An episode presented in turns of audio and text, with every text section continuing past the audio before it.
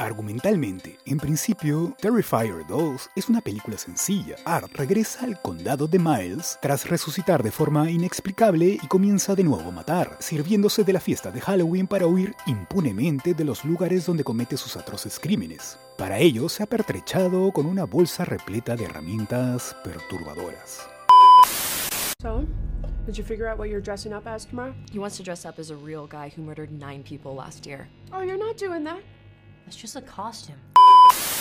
La película tiene lugar un año después de la masacre original y seguimos una familia formada por una mujer viuda, su hija adolescente y el hijo de 12 años. Mientras, Art tiene una nueva compañera inesperada, el espíritu de una niña asesinada. La forma en la que el payaso se cruza en sus vidas no es muy importante, pero es una excusa para plantear dos horas y media de carnicería. Pero es que además, un lugar siniestro y escabroso como pocos, el Clown Café, empieza a colarse en las pesadillas de Sheena y hay algún tipo de siniestra conexión entre sus sueños y la realidad que aún no alcanza a comprender, como si se tratara de un nuevo y carismático Freddy Krueger. Aquí el gore es obviamente el protagonista. Leone asume su vocación de director de orquesta de efectos especiales, ideando muertes retorcidas con diferentes formas de masacrar los cuerpos realmente enfermiza. Estamos ante lo que sucede cuando se tiene plena libertad para plantear body horror, crueldad y tortura. Los rostros y los cuerpos son acuchillados, mutilados,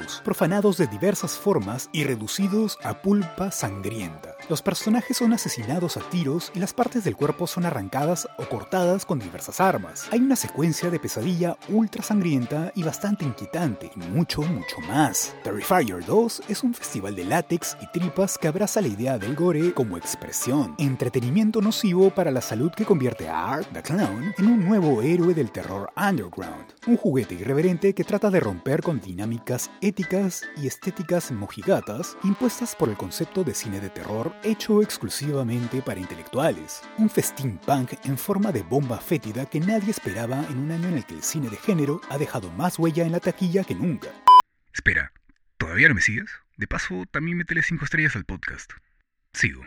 Es increíble que esta película haya sido hecha con tan solo 250 mil dólares, pues además de sus efectos, cuenta con muchos escenarios interesantes y creativos y una estética cuidada, con una paleta de colores naranjas y azules, una banda sonora de sintetizador, una corrección de color que da una vibra retro. La película hace alusión a muchos clásicos de terror y parece una cinta perdida de los años 80. Leone es un gran fanático de cine de horror clásico, y aquí se nota su conocimiento en los distintos guiños, tanto temática como visualmente.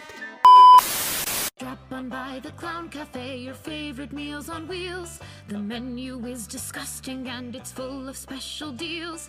Nothing here is good for you, so grab yourself a tray. Cause food's a little funny at the Clown Cafe.